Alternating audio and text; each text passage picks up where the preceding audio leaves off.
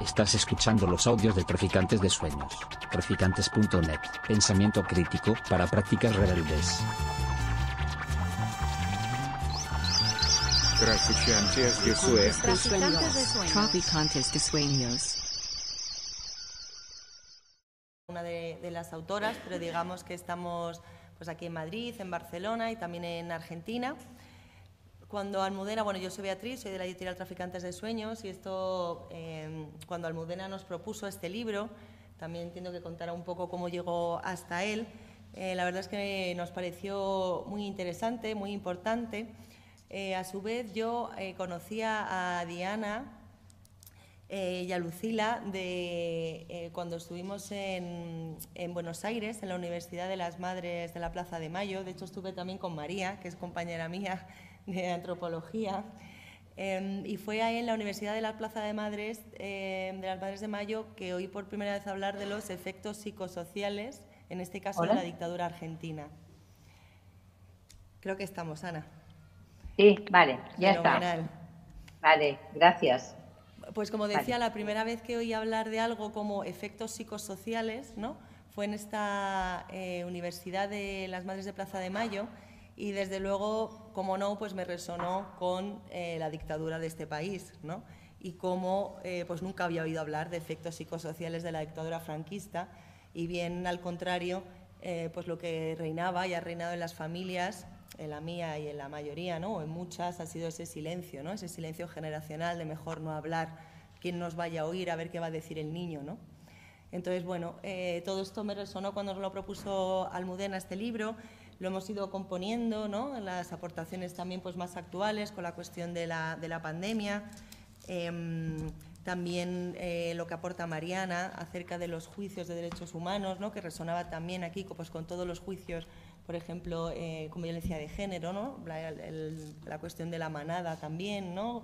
La crítica y el juicio que se hace a las propias testigos, ¿no? de cómo se comportan respecto a un trauma, si recuerdan, no recuerdan, cómo continúan su vida después de ello mismo.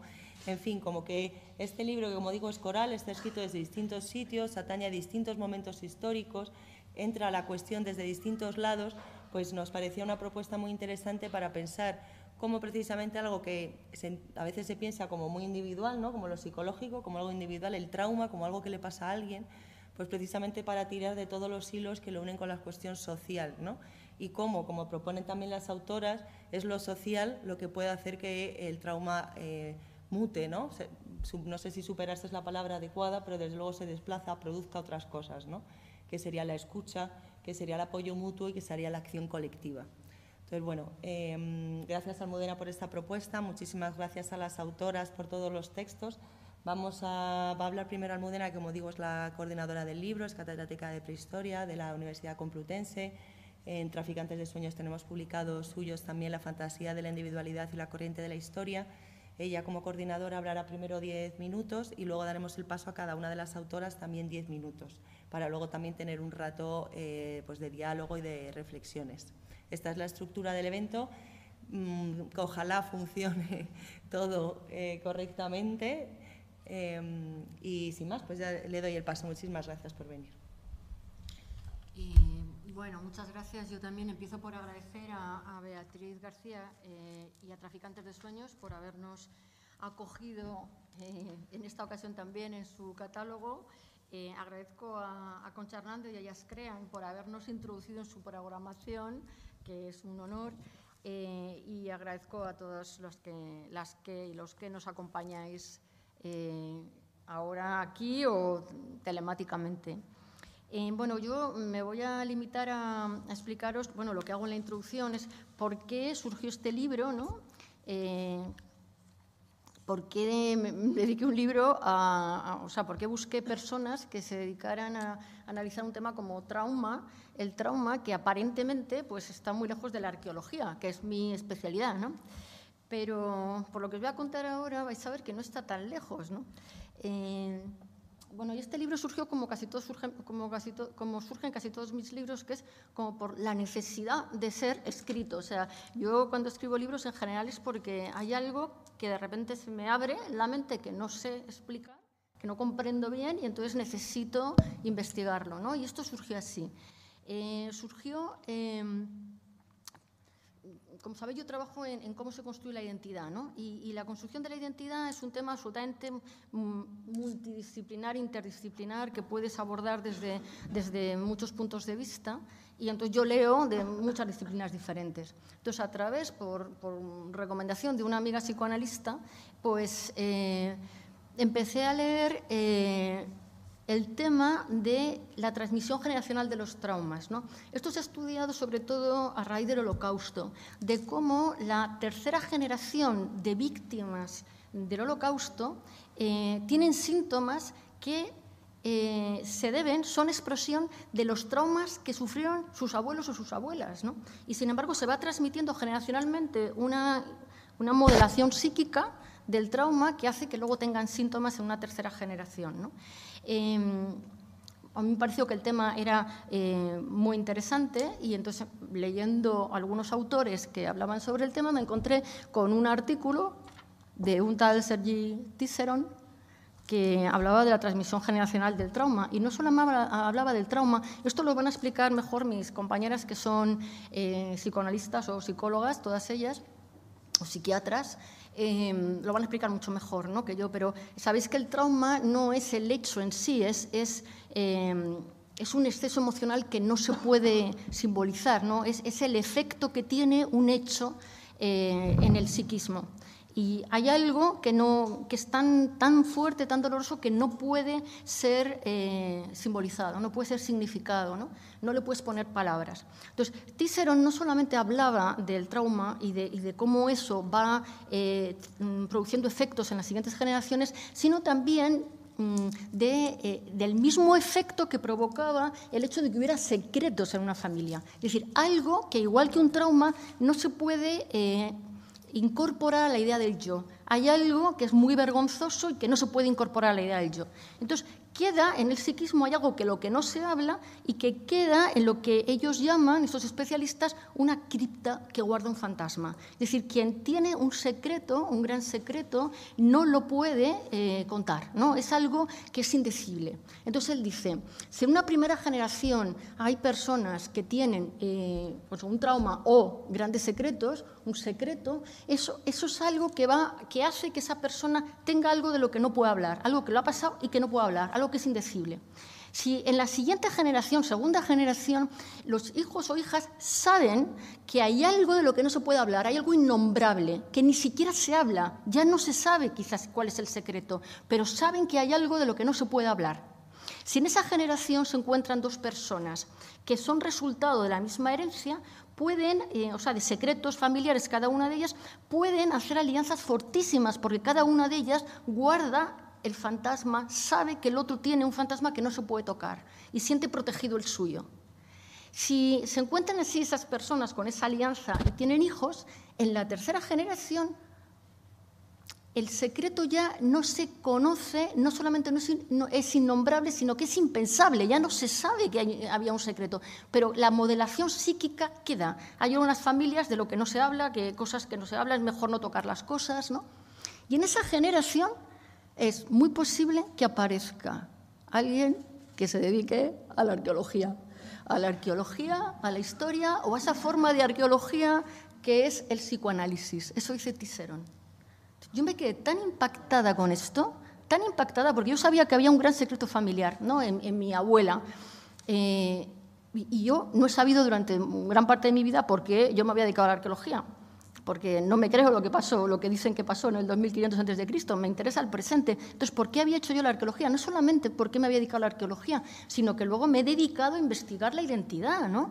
Cómo se construye. Entonces me vi tan reflejada, porque además mis padres eran una alianza eh, eh, eh, incuestionable entre ellos, o sea, vi reflejada mi familia en una página de un libro sobre transmisión generacional del trauma, que dije, bueno, tengo que investigar esto. Tisseron decía otra cosa. Decía, cuando se habla, o sea, una persona no solamente tiene una historia personal, tiene una prehistoria personal que es lo que le ha pasado a sus antepasados, que eh, explica la historia del presente, que es exactamente lo que pasa con la prehistoria en términos culturales. Sabéis que yo hablo siempre de, relación fractal entre la subjetividad y la cultura, ¿no? Es una diferencia de escala.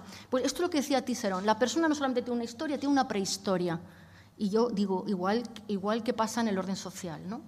Así que empecé a buscar a, a personas, a autoras, a compañeras, eh, a buscar eh, quién me puede hablar y, me dirigían. Y pues a esta persona, así que yo a varias de estas personas las he visto hoy por primera vez ¿eh?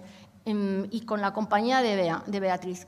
Eh, debo decir, por cierto, que no he dicho los agradecimientos, que Beatriz ha hecho un trabajo de edición que yo nunca había mm, tenido el privilegio de, tener en los otros libros. ¿no? Ha hecho un, trabajo de coordinación, de, porque son textos, claro, que vienen de, fuentes distintas, de autoras distintas. Ha hecho un trabajo enorme, un trabajo, yo lo, señalo en la introducción, pero quiero agradecerlo aquí también, ¿no? Eh, un trabajo enorme. Entonces, son mm, eh, investigadoras que vienen de lados diferentes, a las que voy a dar paso, eh, que en general, porque yo digo en la introducción que el trauma se puede medir, mm, digamos, podría haber uno que es en, una dimensión micro, que es lo que te ha pasado a ti personalmente en tu familia, una división meso, que sería lo que le ha pasado a varios grupos de personas que viven en un determinado momento eh, debido a razones políticas, ideológicas, étnicas, etcétera, ¿no? como podría ser el holocausto o podría ser las dictaduras de las que os van a hablar. ¿no?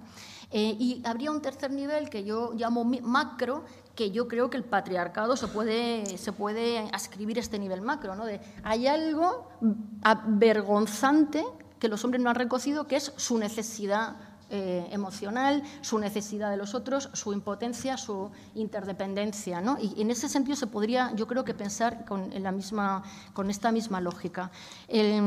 bueno, como ha dicho Beatriz, eh, vamos a dar paso para que os expliquen los casos distintos que se han analizado. Este libro podría tener muchísimos más capítulos porque hay muchos traumas que se podrían haber tratado, ¿no? pero bueno, nos hemos restringido a estos eh, cuantos eh, y, la clave, eh, lo que diferencia este libro de otros eh, de trauma, es que mm, verdaderamente donde ponemos el foco, aparte de explicar lo que es el trauma, es en cómo la palabra y la acción compartida, la acción colectiva, ayudan a resolver traumas. ¿no?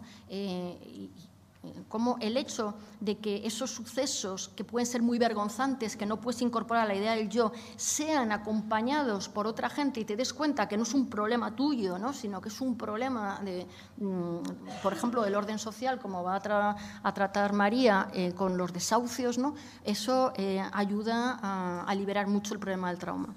Así que voy a dar ya paso eh, a, las, compañeras. Vamos a empezar con el mismo orden del libro. En el orden del libro eh, eh, empezamos con aquello que es como más, más teórico primero, particular, para ir pasando luego a estas cuestiones más sociales. ¿no? Vamos a empezar con Mariana Wikinski, que trabaja en un tema interesantísimo, me parece a mí, que es mm, por qué la víctima de un trauma no puede testificar sobre su propio trauma, ¿no? porque hay algo que es un exceso, que no se puede simbolizar. Eh, Mariana Wikinski es eh, psicoanalista, integra el equipo de salud mental del Centro de Estudios Legales y Sociales, que es un organismo argentino de derechos humanos, y en ese contexto institucional lleva a cabo abordajes psicojurídicos de acompañamiento a víctimas en los procesos judiciales que se desarrollan a partir de graves violaciones de los derechos humanos. Fue presidenta y es miembro actualmente de la Asociación Colegio de Psicoanalistas y es autora de numerosos trabajos y del libro El trabajo del testigo, testimonio y experiencia traumática, que está traducido al portugués también. Así que cuando quieras, Mariana, tienes la palabra. Bueno, gracias. Buenas tardes o buenas noches, dependiendo del país donde cada uno se encuentre. Gracias, Almudena, y gracias, Beatriz, por la... ¿Se escucha? Sí, sí, es porque ¿a quién, ¿a quién miras? Es que dice Beatriz que por el tiempo te va, te miras a ella. Ok, perfecto, muy bien, muy bien. Bueno, gracias por la invitación nuevamente y por la construcción de este libro, que fue realmente un trabajo de construcción colectiva también. Eh, que implicó mucho esfuerzo por parte de Almudena y Beatriz, y gracias también a mis compañeras, porque me parece que la, el conjunto ha hecho un hermoso libro. Eh, el tema efectivamente del cual trata el capítulo que, yo presento tiene que ver con lo que podríamos considerar el trabajo del testigo, la construcción del testimonio sobre una experiencia traumática. Eh, en realidad es un capítulo que intenta poner en cuestión los bordes entre lo que podría ser una verdad subjetiva, una verdad histórica y una verdad jurídica, la complejidad de confluencia de estos, de estos bordes y cómo mm, cada una tiene su especificidad, pero también hay disciplinas que hacen muy difícil la, posibilidad de conjugar estos tres regímenes de verdad. Cada uno de estos regímenes, verdad jurídica, verdad subjetiva, verdad histórica, tiene su propio régimen de construcción, de enunciación, su propio régimen epistemológico y a veces estas cosas como que no, no quedan ensambladas. Eh, el, testigo de una experiencia traumática tiene por delante un trabajo enorme en la construcción del testimonio, porque, digamos, el trauma no es solamente eh, aquello que rompe la cadena de significación y que después eh, habrá de, exigir alguna forma posible de narración, sino que podemos plantear que se constituye en trauma porque rompe la cadena de significación. No solo que la rompe, sino que eso es lo que define un hecho como traumático, que los recursos psíquicos con los que cuenta una persona cuando está expuesta a esa experiencia traumática resultan absolutamente insuficientes para poder ofrecer significación, sentido, para poder ponerla en palabras.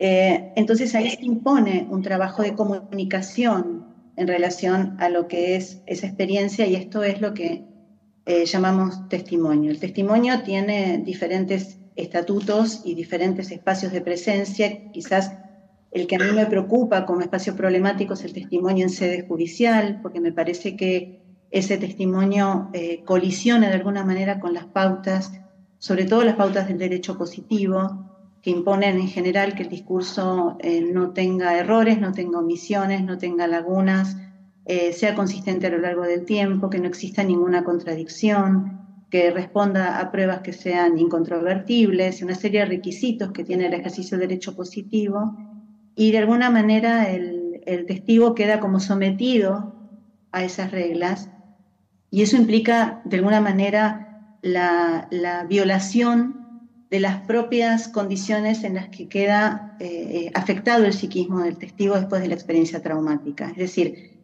se ve expuesto a la contradicción de dar cuenta de una manera impecable, sin contradicciones y sin lagunas y, prácticamente sin huellas dolorosas, se ve obligado por el dispositivo jurídico a dar cuenta de todo esto como si esto no hubiera ocurrido, es decir, con las ausencias de las fisuras que el mismo trauma produce. Entonces, el primer espacio en el que se genera esa colisión entre verdad subjetiva y verdad jurídica es efectivamente que ocurre en sede judicial. Lo que planteo en el, capítulo es que el testimonio, la construcción del testimonio de una experiencia traumática tiene que atravesar como mínimo cuatro obstáculos. Uno es la narración del hecho, es decir, el encuentro con las palabras que puedan dar cuenta del hecho. El otro es la declaración ante la justicia, que es algo de lo que yo les planteaba recién. Otro de los obstáculos es la vergüenza, que ha sido algo que nosotros hemos eh, experimentado mucho en los juicios en Argentina, es decir, la vergüenza del testigo cuando tiene que dar cuenta de su propia experiencia ante la mirada de, otros. Y esta vergüenza a su vez aparece en una doble vertiente, una vinculada con eh, dar cuenta del obsceno, de, aquello que afectó los límites, los, los, diques del pudor, y que tiene que ser de todos modos explicitado, que hay que contar a veces detalladamente para poder dar cuenta de esa experiencia. Y la vergüenza también en otro sentido, que es el de lo que podríamos llamar sintéticamente la traición a los propios ideales. Es decir, la vergüenza por haber tenido quizás que recurrir a recursos eh, em, ajenos a los propios ideales, traicionarse a uno mismo para poder sobrevivir. Eh, estos dos eh, elementos dejan una huella vergonzante en el testigo cuando tiene que construir testimonio sobre estas experiencias, este es uno, la vergüenza es uno de los obstáculos. Y el cuarto obstáculo al que hago referencia es el que se produce eh, en, el esfuerzo de hablar en nombre de otros, cosa que ha ocurrido mucho en nuestros juicios, en los que muchos sobrevivientes de experiencias que han sido experiencias concentracionarias, sobre todo, que ha sido parte, por supuesto, de, un, de un modo sistemático de funcionamiento de nuestra dictadura, en muchos casos, muchos testigos tuvieron que hablar en nombre de otros compañeros que estaban desaparecidos. Y hablar en nombre de ellos implicó hacer un esfuerzo, yo planteo en el libro, no tanto de representarlos, sino de donar, para tomar palabras de Manuel Levina, donar de alguna manera la propia palabra y al mismo tiempo ser hospitalarios con esa experiencia que no puede ser relatada en forma directa por la víctima. Esos serían los cuatro obstáculos principales que, definen la construcción del testimonio.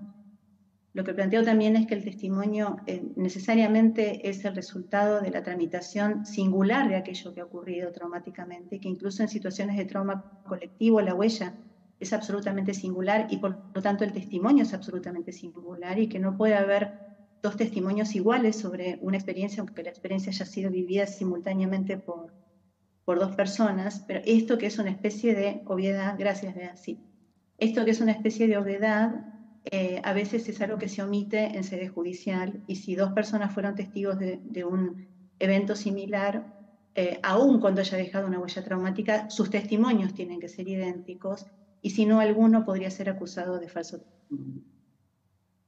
El otro lugar en el que resulta complicada la voz del testigo, que en general es una voz que está puesta bajo sospecha, es en relación a lo que podría ser la verdad histórica.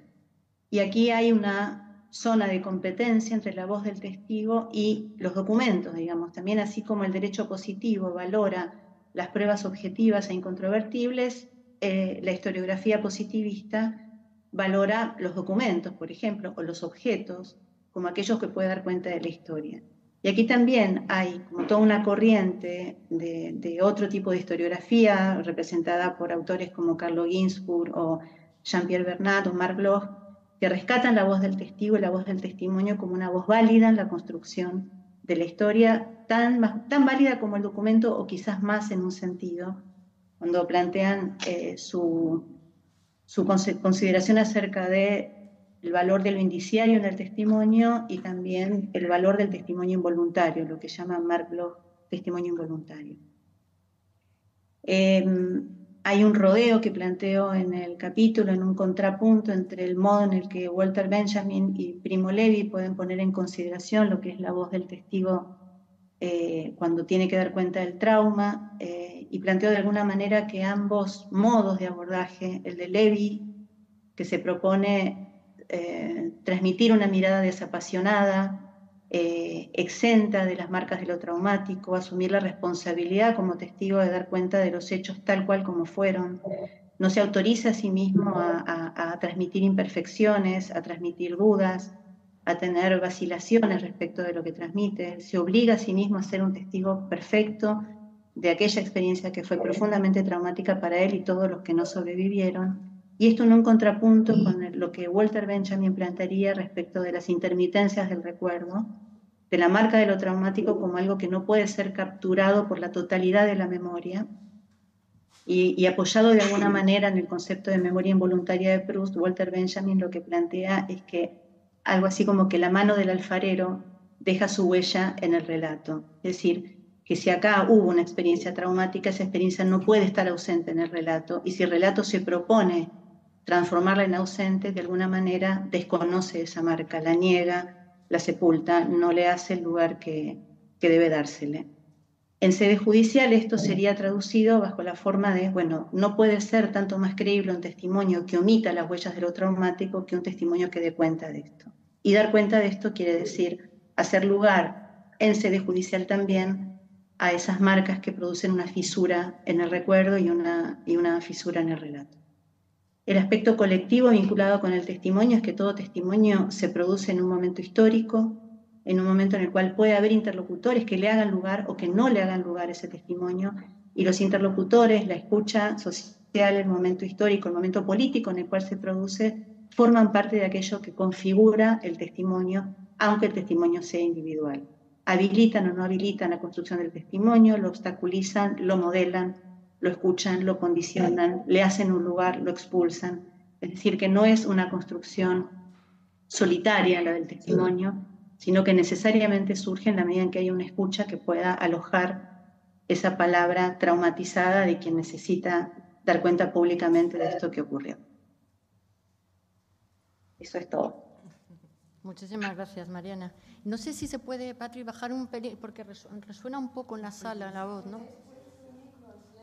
Ah, vale, pues ahora lo... Nuestro micro en silencio. Ah, Ella, vale, sí, sí, vale. Eh, muchas gracias, Mariana. Eh, sí, sí, perfecto.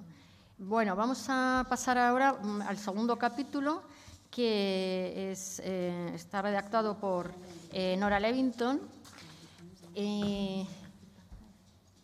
que trata sobre, vamos como de, os digo una explicación teórica a una más eh, personal, social, y luego pasamos a la social y luego ya a las dictaduras. ¿no? Eh, Nora va a hablar sobre el trauma, eh, qué es lo que puede haber haberse reactualizado en el, en el trauma de la pandemia, o si esto puede considerarse trauma y, qué, tiene, qué puede tener que ver eso con toda la crispación también que hay en determinados ambientes de pensamiento. ¿no? Nora Levington es psicoanalista y doctora en psicología por la Universidad Autónoma de Madrid, con la tesis doctoral El superior femenino, la moral en las mujeres. Eh, es autora de diversos capítulos y artículos como Psicoanálisis y Feminismo, Mujeres y Poder, un conflicto inevitable, y así que dejé mi nombre atrás acerca de una entre muchas, etc. Su interés sobre la subjetividad femenina articula conceptos provenientes del psicoanálisis y de la teoría feminista. Participa desde hace muchos años como docente en cursos y seminarios. Cuando quieras, Nora. Vamos a enchufarla a ella. Muchas gracias. Tú, a, poner para Nora. me sumo a los agradecimientos eh, a Beatriz, a la que, de la que doy fe, que es una editora con milfo, porque efectivamente interviene sobre el texto con mucho rigor y, muy, y mucho cuidado al mismo tiempo, y a Almudena por haberme convocado eh, sobre, a, participar en un tema que bueno, me toca muy de cerca.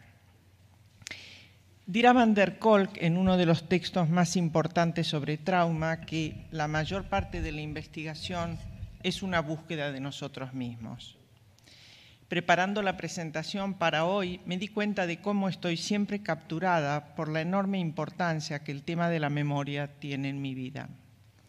De hecho, estuve casi una década leyendo, tomando notas, recopilando referencias bibliográficas, guardando citas, reformulando borradores de capítulos y postergándolo para un mejor momento que no llegaba hasta que de tanto leer a tanta gente que habían escrito sobre ello, sobre el tema de la memoria, desde todas las perspectivas, porque me metí con la neurociencia y con la historia y con los mm, psiquiatras y con los psicólogos, psicoanalistas, es decir, la memoria desde absolutamente todas las vertientes posibles.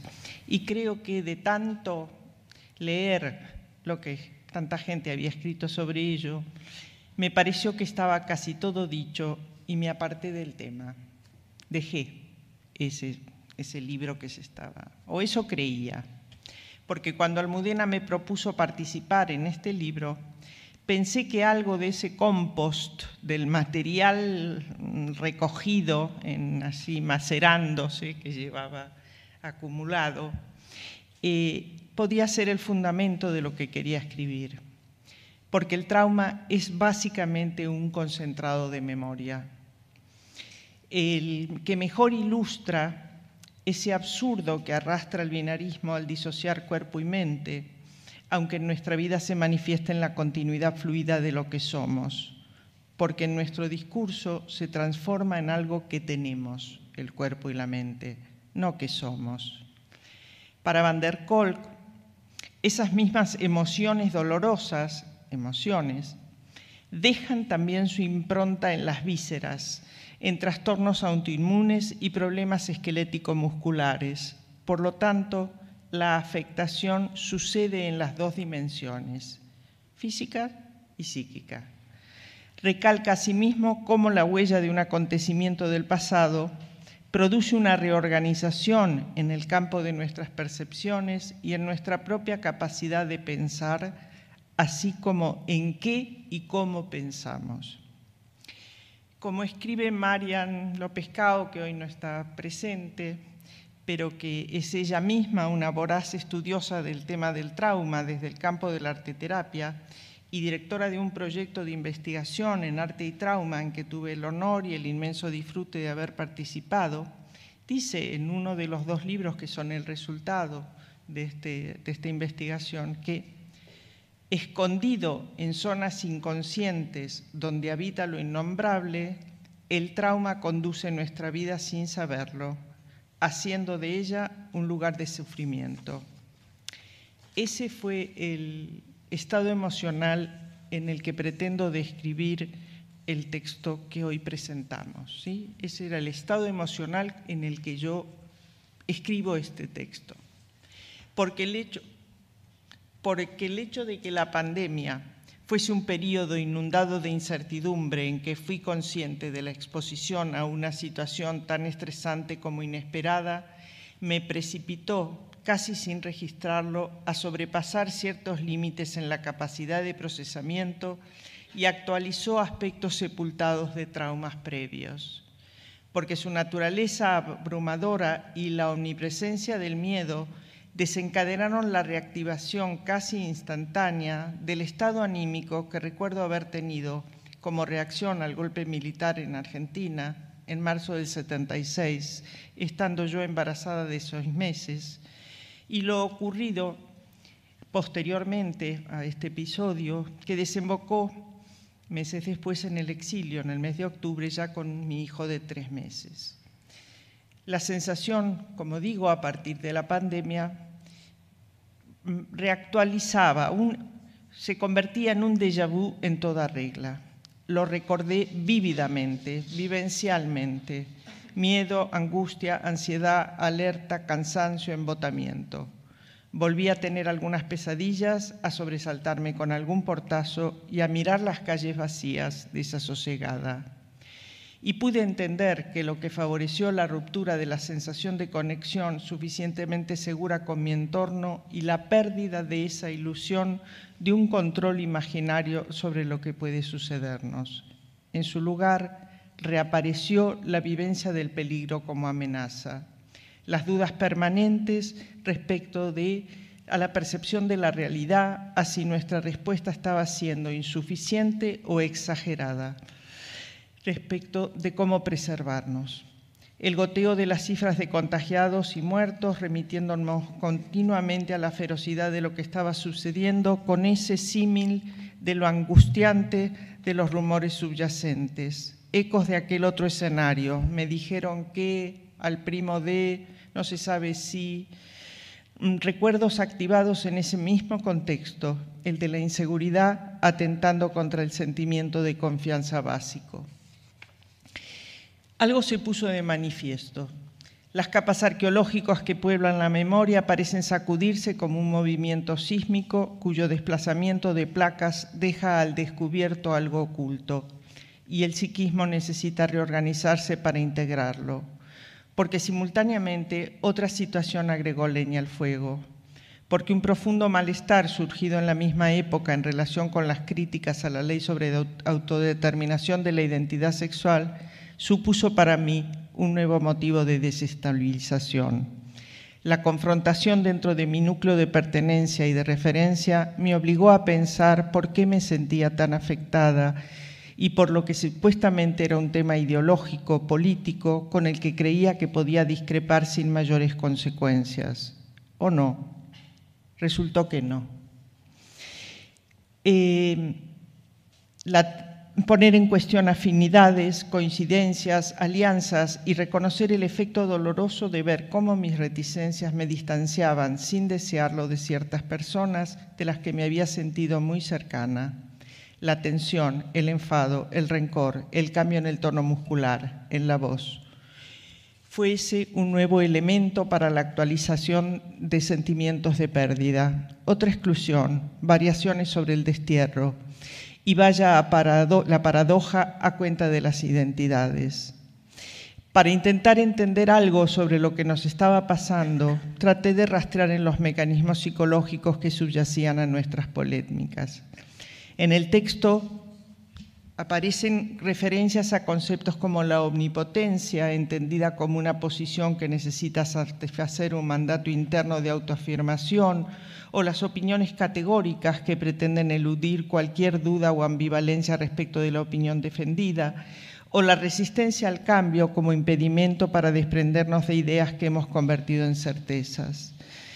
Por supuesto, el tabú de la complejidad, y por supuesto la complejidad del tabú de la agresividad en las mujeres, con todas las restricciones que el género nos ha impuesto, buscando idealizar la docilidad. Creo que esas aclaraciones eh, colaboran en darle la complejidad que el tema requiere, que en el capítulo ayudan a entender algo de lo que estaba sucediendo. Eh, la tarde de hoy me ofrece una vista panorámica de lo que acabo de comentar. Amigas, compañeras, colegas de un lado y del otro, superponiéndose, interactuando, permitiendo que por un rato varios espacios y tiempos coincidan en este mágico encuentro. Como corolario, una cita. La memoria es un monstruo. Uno olvida, ella no simplemente archiva las cosas, las guarda, las esconde y las trae al recuerdo con voluntad propia. Se piensa que uno tiene una memoria. No es cierto, la memoria lo tiene a uno.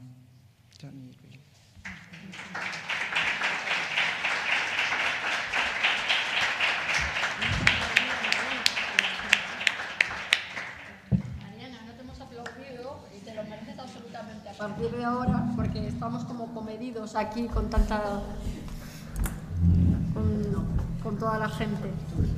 Bueno, em, vamos a seguir con el siguiente capítulo que pasa a un tema más social, eh, pero. Eh, bueno, no tiene que ver con una dictadura, digamos, con cuestiones tan fuertes políticas como las que vendrán después, ¿no? Pero es un tema eh, del que todos hemos sido testigos más lejanos, más cercanos y de un enorme sufrimiento para quien se había afectado. ¿no? Es el tema de los desahucios. Eh, María Reneses Botija es psicóloga, antropóloga y activista en la plataforma de afectados por la hipoteca de Puente de Vallecas, eh, Madrid. Su tesis eh, se centró en la intervención biomédica de los malestares contemporáneos y en el estudio de alternativas comunitarias. Se titulaba Malestares y patologías menores en una consulta de salud mental, biomedicina y subjetividad en tiempos de crisis. Ha participado en proyectos de investigación en el campo de la salud mental, la antropología y la educación. En la actualidad es profesora de psicología comunitaria en la Universidad Abierta de Cataluña eh, e investigadora postdoctoral en la Universidad Pontificia de Comillas.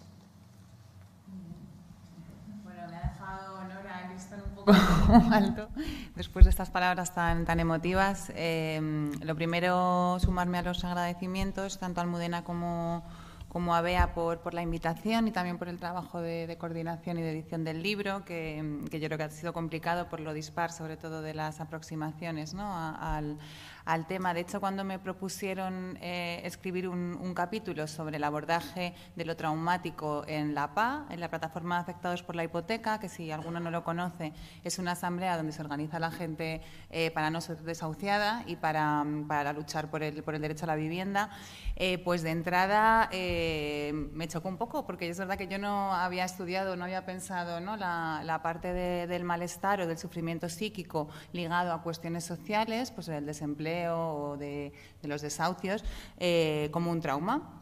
Pero es verdad que a través de la lectura del resto de capítulos del libro, que he ido aprendiendo más, eh, pues sí que los mismos elementos que yo encontré en la tesis doctoral como elementos más significativos de, la sintomatología contemporánea asociada a ese malestar de tipo social eh, se repetían también ¿no? en, las explicaciones del trauma. Es decir, que sí que había algo ¿no? de traumático en esas vivencias.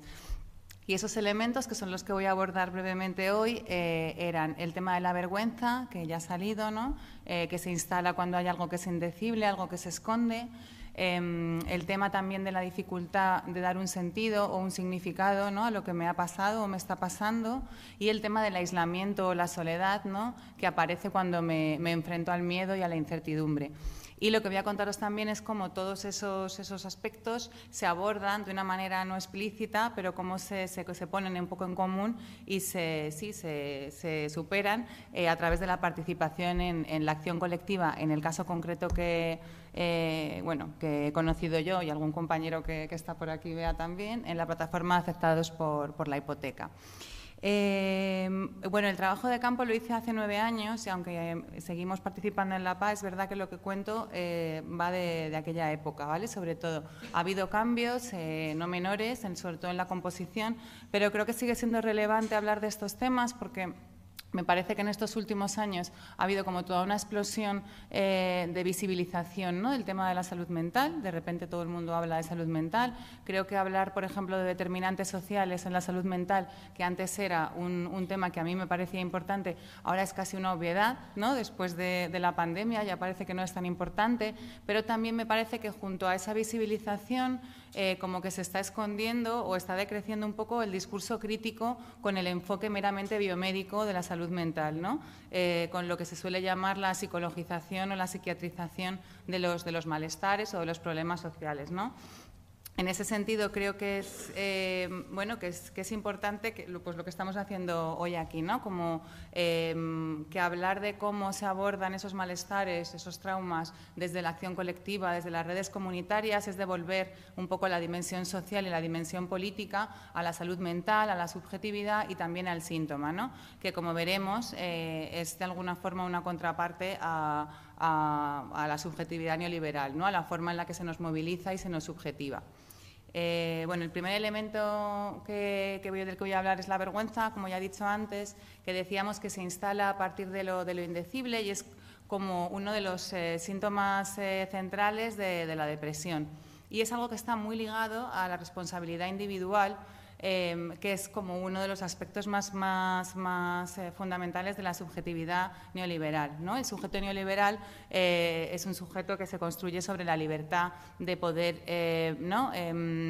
Realizar elecciones racionales en torno al autogobierno, de manera que es un sujeto que acaba siendo responsable de lo que le sucede, de sus éxitos y de sus fracasos. Entonces hay una serie de autores, como por ejemplo Ehrenberg, que plantea que la depresión es un poco la patología de nuestro tiempo, justamente porque es el reverso de esa llamada a la iniciativa individual y a la responsabilidad individual, eh, ¿no? que, sería un poco como el cuore de, de la subjetividad eh, neoliberal. Pero para que eso suceda, eh, para que la persona de alguna manera sienta que no está a la altura, sienta que no, no, da la talla, ¿no? tire la toalla, tiene que responsabilizarse de lo que le, está, le, está, ocurriendo. ¿no? Tiene que pensar que lo que le pasa, que su miseria, es fruto de, de, su incapacidad y no fruto de otra cuestión, pues como podría ser la desigualdad social, la injusticia y demás. Entonces, ¿qué pasa en la PA? En la PA, cuando la gente llega con, su problemática, el simple hecho de ver a otra gente que está en la misma situación ya produce directamente un efecto por el que la gente no se siente eh, tan responsable, ¿no? porque ve que hay otros que están igual y sobre todo ve que la culpa de alguna manera de lo que le ha pasado no es suya, sino que es bueno, pues de la estafa bancaria ¿no? o de las leyes al servicio de unos pocos eh, y demás. También cuentan las personas cuando llegan a la plataforma que, que, también es bastante impactante, que muchas veces que no han contado a nadie ¿no? la situación en la que se encuentran y no lo han hecho por, justamente por la vergüenza de la que hablábamos. ¿no? Entonces, eh, bueno, pues comentan que el simple hecho de, de llegar y de, de romper esa, ese muro de la vergüenza ¿no? y de expresarlo eh, supone como cierta liberación casi inmediata ¿no? al ya no, no, no sentirse carcomido. Si decíamos que la vergüenza se instala eh, a partir de lo indecible, pues ser capaz de, ¿no? de, hablarlo, de poner, poner en común con otros y dejar de sentirme responsable por lo que me está pasando, eh, hace que cambie mucho ¿no? el lugar desde donde me enfrento a, la situación. Y bueno, pues algo parecido ocurriría con, con otros eh, elementos ¿no? que comentaba antes de la sintomatología contemporánea. Los otros dos que he analizado yo son la hiperactivación, que caracteriza la, ansiedad, eh, una ansiedad que también tiene que ver pues, con, ¿no? con, el modelo neoliberal de movilización continua a la acción, que tiene que ver también con unas relaciones laborales construidas mucho desde eh, la competición, ¿no? desde eh, el miedo que se acaba extendiendo un poco a toda la sociedad Y esa hiperactivación lo que genera es como, como, una sobrecarga, ¿no? Con lo que explica la gente es que se vive como una sobrecarga, como un exceso de angustia al que no le puedo dar sentido y al que no le puedo dar significación. ¿no? Es como, como el desbordamiento que tiene, un poco, que tiene lugar en el pánico, por ejemplo. ¿no? Em, en el caso concreto de, la gente que llega con, el problema de vivienda, bueno, pues las ansiedades os podéis imaginar eh, que son continuas, empiezan desde el momento en el que no puedes pagar la, letra, no puedes pagar eh, eh, el alquiler, por supuesto todo el proceso judicial con las sucesivas fases, el no saber, el no enterarte, pero además em, hay como una creación concreta del estigma del deudor, que es como un, extra de, ansiedad que se va construyendo a partir de las llamadas de teléfono del banco continuas, que son prácticamente actos de acoso, ¿no? de pasar a la lista de morosos y también del miedo que te genera la situación en la que dejas a, los avalistas, es decir, a la gente que avaló tu casa, que en casi muchos casos es tu, propia familia puede perder tu casa después de que tú pierdas la tuya. ¿no? Entonces, de nuevo vemos que se está eh, produciendo una subjetividad responsable y culpable. ¿Qué pasa en la, plataforma? Pues de nuevo, ¿no? Esa, subjetividad de alguna manera se revierte al, ver la persona ¿no? que no es responsable de la situación, pero también se posibilita, eh, y esto enlaza también bastante bien con esa dificultad de, significación ¿no? o de sentido del trauma, posibilita que desde la enunciación colectiva se genere un sentido distinto ¿no? Eh, a todo lo que está sucediendo. Y por último, el, último elemento que sido bastante central sería em, la sensación de soledad y de aislamiento Em, que es como una parte muy, muy característica también de la, de la, depresión, que tiene que ver con ese repliegue, esa retirada de la libido un poco de la empresa productiva y también de las relaciones sociales, pero que también tiene que ver, eh, de nuevo, pensando en la subjetividad neoliberal, con esa centralidad ¿no? de, la autonomía, ese ideal de autonomía de, de la persona como una, alguien autónomo, autocentrado, que debe desconfiar de los demás, que no puede, no puede depender de los demás y que tiene que enfrentarse no solo porque puede, a, lo que le pasa en, la vida. Em, la gente cuando llega a la PA, es una de las cosas que, más, que más comenta, es que se sentía muy sola antes de, llegar y que en la PA han encontrado eh, una familia y que se sienten abrigados y se sienten arropados. Y yo creo que esa soledad nos habla, pues, por un lado, de, sí, bueno, de ese repliegue un poco depresivo, pero también de, esa lógica de la autonomía, ¿no? de enfrentarme sola a, los problemas. Em, y la metáfora de la familia viene un poco a, mm, bueno, pues a dar ¿no? ese, ese giro a, mm, eh, pues eso, ¿no? a que ya no me enfrento sola a los problemas, sino que me enfrento de manera colectiva. Esto, esto supone una diferencia muy importante porque cuando voy desde la posición, esta que comentaba de la autonomía, el todo es posible y me encuentro con la incertidumbre, como me pasa de manera continua, esa incertidumbre la acabo interiorizando en forma de vulnerabilidad individual y en forma de miedo un miedo que es muy difícil de deshacer. ¿no? En cambio, cuando me junto con otros, cuando reconozco que de alguna manera soy frágil y que con otros soy más fuerte, ese miedo ¿no? poco a poco se va disipando.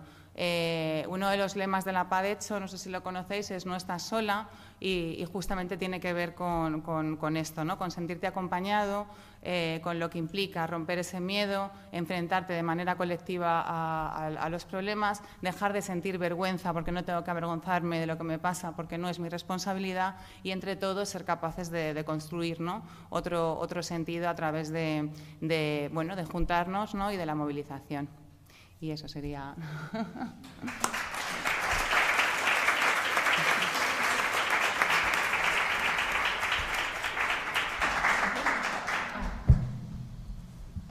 Bueno, pues pasamos eh, ya a los temas eh, de las dictaduras.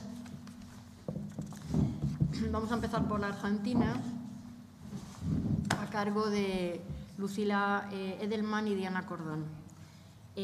Ambas tienen trayectorias paralelas.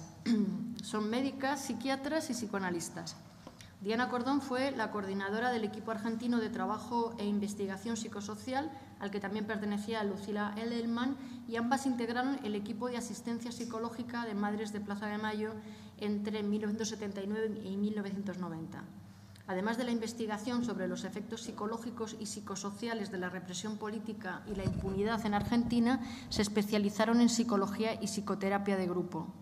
Son coautoras de artículos destacados como Transmisión del trauma, el caso argentino, eh, y de varios libros entre los que destacan efectos psicológicos de la represión política, desarrollos sobre grupalidad, una perspectiva psicoanalítica, trabajando en y con grupos o vínculos en crisis.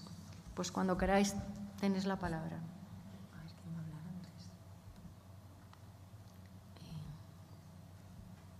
Bueno, eh, buenas tardes todas, a todos, a todos, como decimos ahora también. Eh, yo soy Diana Cordon. En realidad, eh, digo para presentarnos, vamos a hablar con Lucila entre las dos sobre el capítulo que, que tenemos en el libro. Y bueno, yo también me sumo a los agradecimientos. Por un lado, quería agradecer a las organizadoras del festival eh, la posibilidad que nos dieron de eh, presentar este libro, que eh, de lo que ya voy escuchando, digamos, uno podría decir que tiene, expresa preocupaciones comunes y lo que llamaba Beatriz antes un libro coral que nosotros solemos decir con polifonía de voces.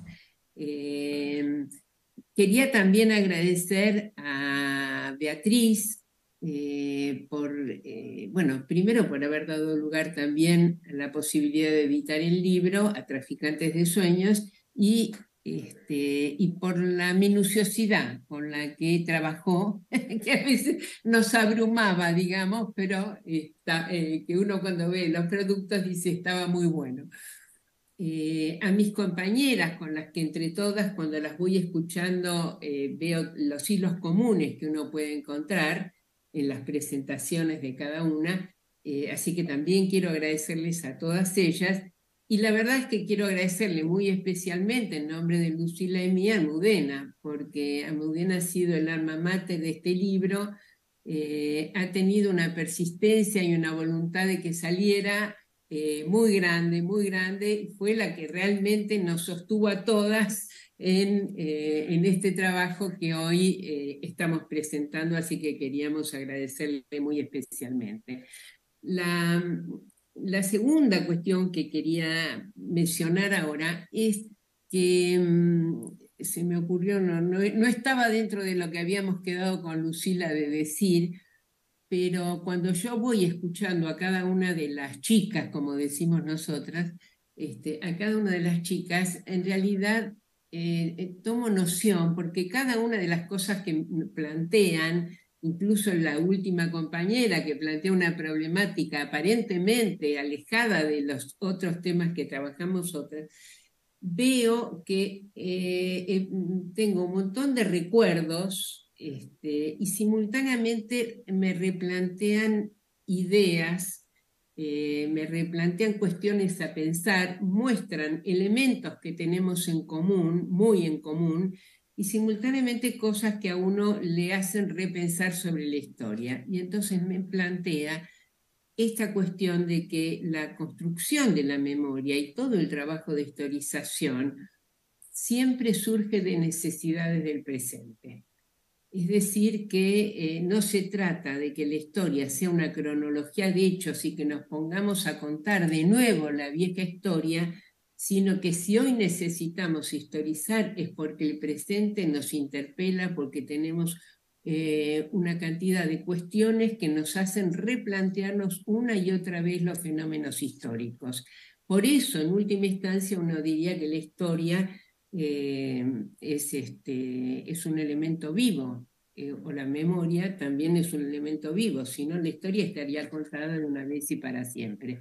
Pero la historia se replantea a partir de debates, de intereses contrapuestos, de contradicciones que aparecen en el seno de la sociedad y del mundo, eh, y me parece que este libro de alguna manera representa eh, algo de esto, digamos, una idea del presente, no del pasado. De paso, quería decir que Almudena planteó el tema de la transmisión transgeneracional muy bien, me pareció, este, visto desde una psicoanalista, la verdad es que retomaste magníficamente las ideas de Cicerón, eh, que evidentemente a todos nos ayudaron para comprender los fenómenos eh, transgeneracionales de los cuales nos ocupamos eh, todas las que estamos acá presentes. Em, así que te quería agradecer porque te escuché y decía, ¡pum!, justito.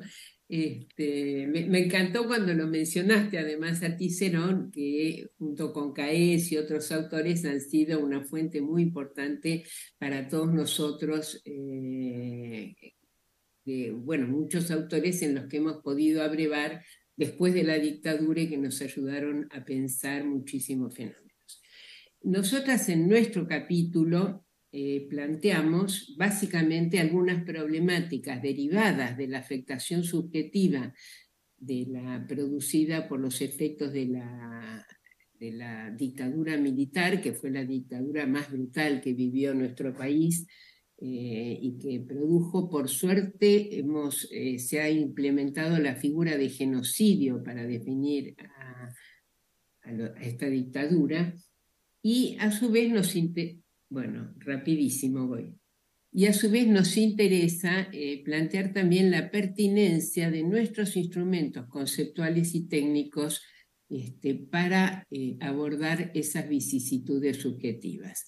Eh, queríamos con Lucila también plantear que coincidimos con todos los autores que estudian en distintos países, en distintos lugares del mundo y en distintas épocas que plantean que cuando hay una situación traumática de carácter social, la afectación no es solamente a los afectados más directos, sino que la afectación abarca todo el cuerpo social en su conjunto y que trasciende las generaciones. Por eso justamente el tema de lo transgeneracional es tan importante.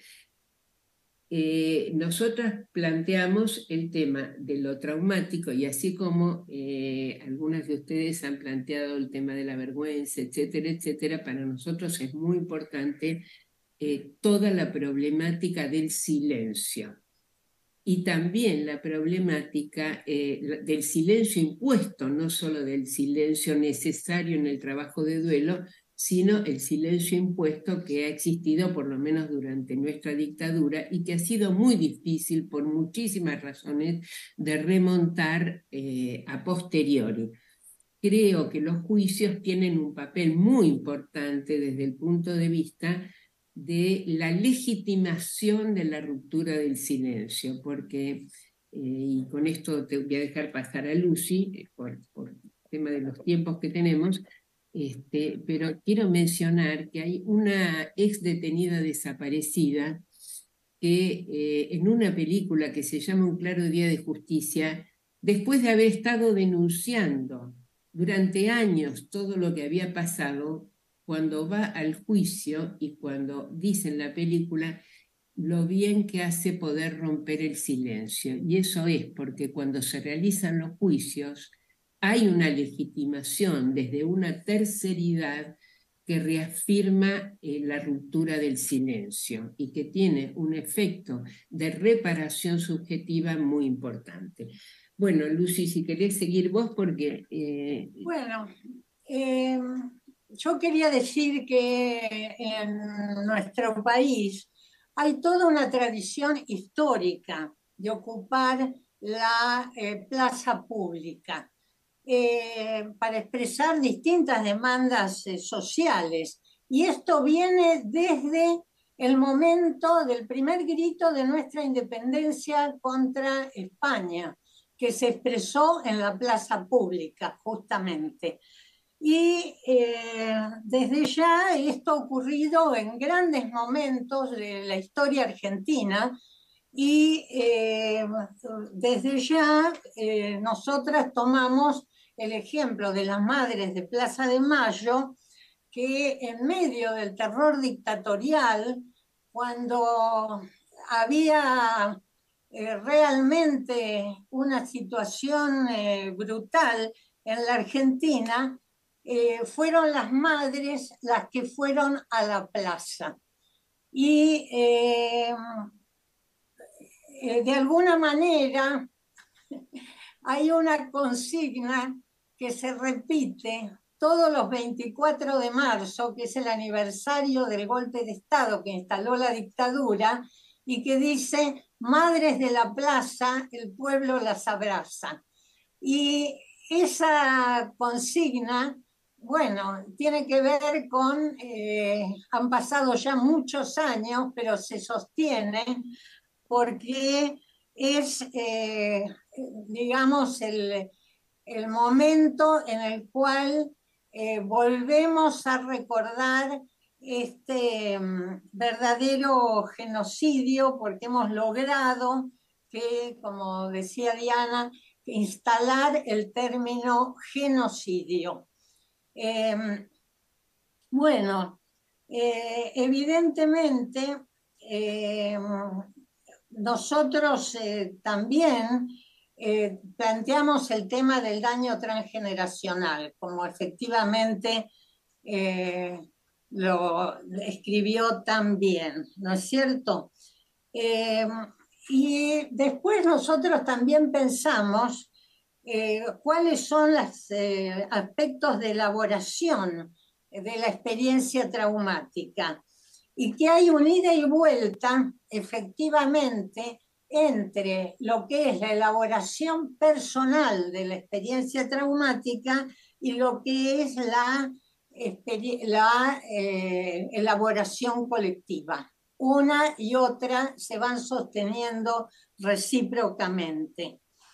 En la Argentina tenemos eh, conmemoraciones, tenemos baldosas que se colocan en los lugares eh, de la calle donde han sido secuestradas personas con los nombres de esas personas. Hay una producción cultural también a través del cine alrededor del tema de la dictadura, eh, de la música, todo esto forma parte de lo que podemos llamar un proceso de elaboración colectiva de aquello eh, que ha ocurrido. Pero eso no quiere decir que eh, no quede siempre algo traumático, como se decía en exposiciones anteriores, que requiera alguna especificidad desde el punto de vista del eh, abordaje. y entonces, nosotras hemos trabajado, hoy todo nuestro equipo, con eh, los grupos sociales que se conforman espontáneamente para afrontar los traumatismos y que expresan una demanda al Estado en la escena social. Y que esto es eh, muy importante porque de alguna manera alberga al sujeto que está en una situación de alguna manera de indefensión y le da apoyatura, le da contención, es decir, que estos grupos son como una especie de matriz que permite el desarrollo de nuevas capacidades eh, del yo. Em, nosotros tenemos eh, la eh, idea de que hay que concurrir siempre al lugar de los hechos. Es decir, cuando hubo unas brutales inundaciones, por ejemplo, en la provincia de Santa Fe, donde arrasaron con la vida de miles de personas y otras quedaron totalmente sin techo, nosotros fuimos a trabajar a la provincia de Santa Fe. Es decir, que eh, es imprescindible estar donde ocurren los hechos. Y por eso es que estuvimos con las madres, eh, la primera de, que hizo esto fue Diana, acompañándolas en la propia Plaza de Mayo, de en la propia Plaza de Mayo cuando hacían las rondas de eh, las madres. Bien, es decir, que eh, nosotros hemos ido también modificando la forma de abordaje y nosotros hacemos acompañamientos, hacemos tratamientos individuales y de pareja y familia, hacemos intervenciones en crisis, hacemos visita a cárceles y comisarías, hacemos eh, eh, a veces lo que llamamos intervenciones psicológicas no formalizadas, es decir, una conversación en medio de una situación eh, cualquiera y hacemos pericias, es decir, vamos a dar testimonio eh, psicológico y psiquiátrico e informes no solamente sobre nuestros, digamos, las personas afectadas, sino que también lo hemos llegado a hacer sobre los propios represores cuando alegaban eh, trastornos mentales para no poder ser juzgados.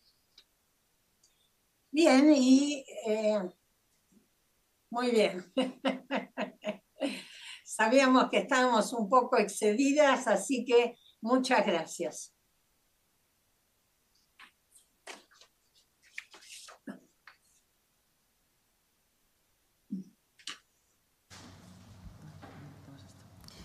Bueno, pues vamos al último capítulo. Eh, volvemos a, a España. Eh, habla sobre las consecuencias eh, de la guerra civil española y de la dictadura franquista. Y es una experta la que lo va a hacer, Ana Miñarro, que también es psicóloga clínica, psicoanalista, investigadora, supervisora, docente y asesora de equipos de salud, salud mental y servicios de atención a las personas en diversas administraciones públicas. Es también miembro de la Junta de Valoración del Ayuntamiento de Barcelona para el reconocimiento a las personas represaliadas por el tardofranquismo y codirectora del primer proyecto de investigación en el Estado español sobre trauma psíquico y transmisión intergeneracional. Desde el año 2004 ha trabajado por todo el Estado español y escuchado múltiples testimonios de primera, segunda, tercera y cuarta generación de ciudadanos y ciudadanas supervivientes y represaliados de la Guerra Civil Española. Ha escrito numerosos libros y artículos publicados en revistas especializadas en psicoanálisis y en entidades memorialistas. Cuando quieras, Ana.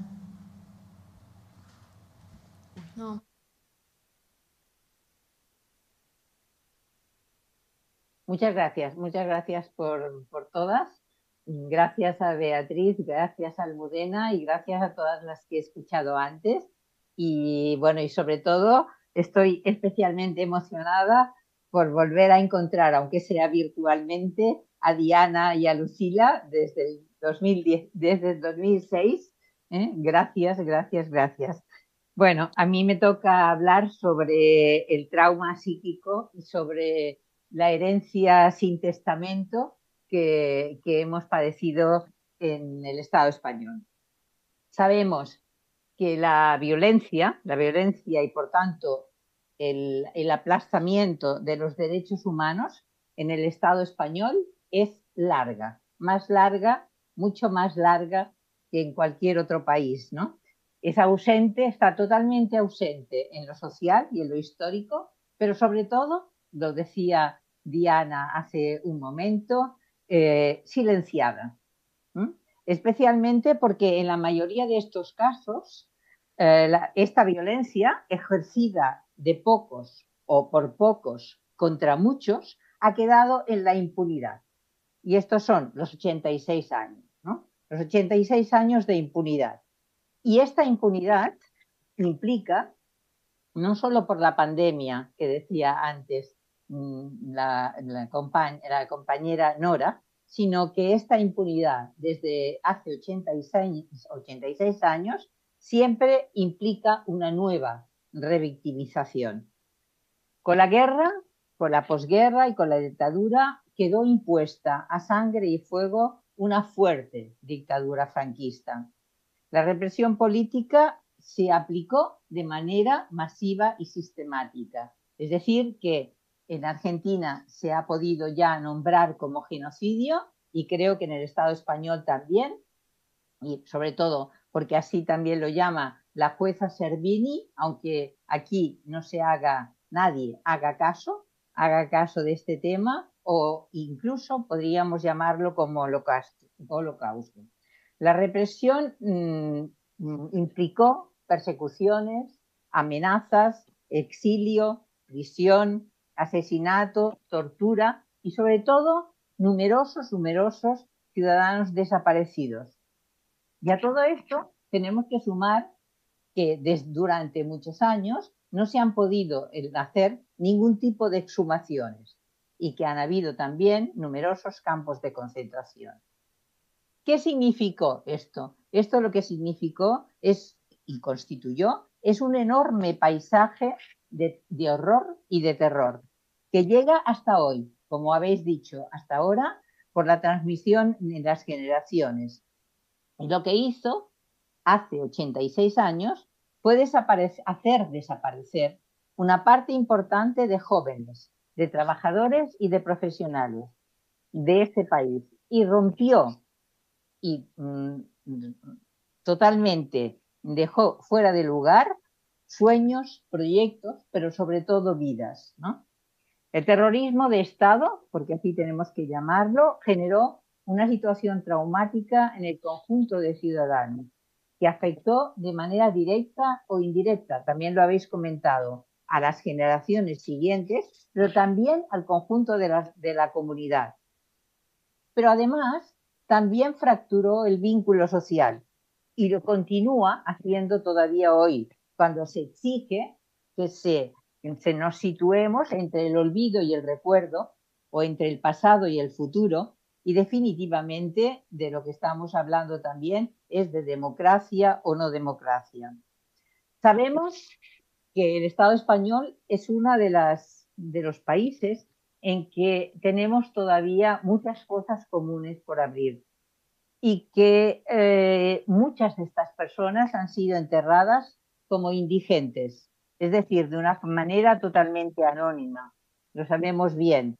Por ejemplo, ahora que se están exhumando, que se están exhumando en Mallorca, numerosas, numerosas fosas, incluso en una playa donde llegó el barco del capitán del capitán Bayo y donde hasta ahora han estado tomando el sol numerosos alemanes sin saber que debajo de ellos iban a encontrar numerosas víctimas, ¿no?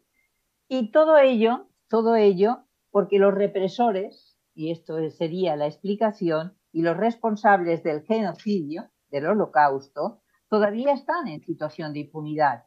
La jueza Servini ha pedido que se extradite al señor Martín Villa, y esto no ha sido posible, ¿no? Pero es que además todos estos responsables ostentan todavía cargos importantes públicos y mm, han tenido permiso para continuar torturando y no cumpliendo las obligadas leyes de verdad, de memoria y de reparación. Es decir, que podríamos afirmar que estamos, el Estado español, todavía en un país de torturadores impunes, como Martín Villa, por ejemplo, o Billy el Niño, que murió hace poco, ¿no? O de asesinos impunes. Porque tal como dijo Videla, los desaparecidos mm, no existen. ¿eh? No están ni vivos ni muertos, simplemente no existen. Por tanto, podríamos pensar que los derechos humanos en la actualidad son herederos de esta terrible historia. Y mm, aunque la antigua represión se haya podido más o menos reciclar, ya no son tiempos del juicio de Burgos, y ha querido, han querido adaptarse a una transición más o menos de feria a la que algunos llaman o pueden llamar nuevos tiempos constitucionales, pero que mantiene y, y piensa y quiere frenar el avance popular. Quizá merece especial atención la judicialización de la diferencia, ¿no? Como estábamos, como hablaba la compañera sobre la paz. Con lo cual quiere decir, ah, voy acabando, lo cual quiere decir que estamos viviendo en esta vieja Europa. Podríamos pensar que los derechos humanos han perdido la batalla y lo que está ganando ha sido la indiferencia y la prepotencia despectiva. Es por eso que uniéndome a lo que habéis ido diciendo hasta ahora, mm, nos podríamos preguntar realmente cómo, aparte de lo que hacéis vosotros, ¿no? Como decía Lucy hace un momento, ¿cómo se podría conseguir la elaboración de una situación traumática tan grave, de esta catástrofe social a la que llamaba Janine Puget, ¿no? ¿Cómo se puede llegar a hacer el duelo si sabemos que la situación traumática, el trauma, las pérdidas y los duelos constituyen un, todo indivisible y además, hemos y además estamos obligadas como profesionales del psicoanálisis a encontrar la forma de articularlo. Muchísimas gracias.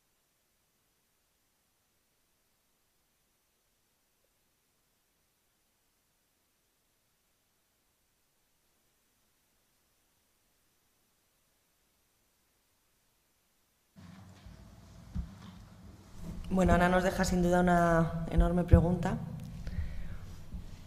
Y mm, vamos a abrir el turno de palabra para que poder compartir también pues, reflexiones. No sé si habéis tenido ocasión de leer el libro todavía o aquello que pues, os haya removido al, oír aquí. Eh, como digo, preguntas, reflexiones.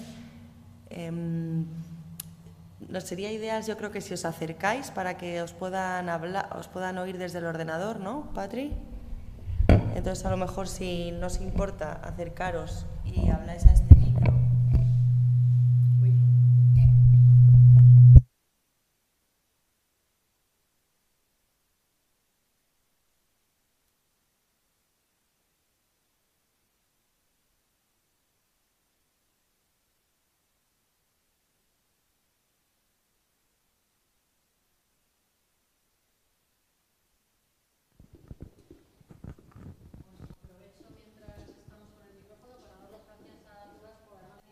Horaria, por haber adaptado los horarios, por haber adaptado al tiempo perfectamente. Así que muchas gracias a las presentes y a, las del otro lado del océano. ¿Quién tiene alguna pregunta?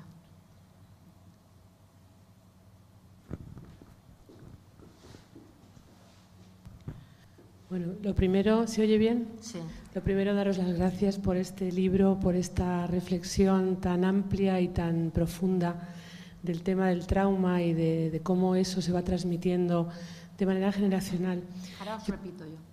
Yo tengo una pregunta muy concreta porque em, yo publiqué hace cinco años un libro de poesía que desvelaba un secreto familiar que tenía que ver con mi madre, con mi familia y el hecho de blanquearlo y de convertirlo en, un libro de poesía, que por cierto tuvo todo un recorrido muy, muy heterogéneo, muy interesante, ¿no? Por ejemplo, se hizo un podcast que se llama De eso no se habla, el primer episodio dedicado a esa intrahistoria. Eh, el hecho de blanquear ese secreto familiar que tenía que ver con la dictadura, eh, y la historia de mi madre hizo posible que yo me pusiera en otro lugar y que yo pudiera tomar decisiones que no había podido tomar hasta entonces. Entonces mi pregunta es eh, hasta qué punto ese, ese, movimiento, en este caso subjetivo, pero también objetivado ¿no? a través de la poesía y de, de la publicación, puede influir positivamente en esa tercera generación que en este caso sería pues por ejemplo, mi hijo, ¿no? porque a mí me, preocupa lo que he oído aquí en relación con, con las consecuencias incluso bueno, pues de sintomatologías. ¿no? ¿Hasta qué punto una intervención como esta que os estoy compartiendo puede eh, cambiar o transformar esa influencia en las terceras generaciones o es algo que se da de manera automática ¿no? y, que no, no se puede hacer nada? ¿no? No lo sé, es la, es la pregunta que... Eh, yo creo que es mejor que os acerquéis, porque yo no puedo eh, transmitirles en todo el contenido, toda la riqueza. ¿no? Eh, lo, voy a intentar contar, y, pero mm, que elija quién quiere contestar. ¿vale? Yo, yo soy la última que va a contestar a estas cosas. A ver, ella plantea, es una poeta, que a través de la poesía puso en palabras eh, un hecho familiar, ¿no? un secreto familiar, lo abrió. Eh, y además que ese libro ha tenido una trayectoria variada e interesante, dice. ¿no? Eh, entonces, ella lo que pregunta es hasta qué punto el hecho de haber podido expresar ese secreto, mm, puede transformar el efecto que ese secreto eh, va a tener en, por ejemplo, su hijo, en las siguientes generaciones. ¿no? Entonces os dejo la pregunta a todas las, y quien quiera que conteste. Lo he, lo he resumido bien. ¿Quién quiere contestar?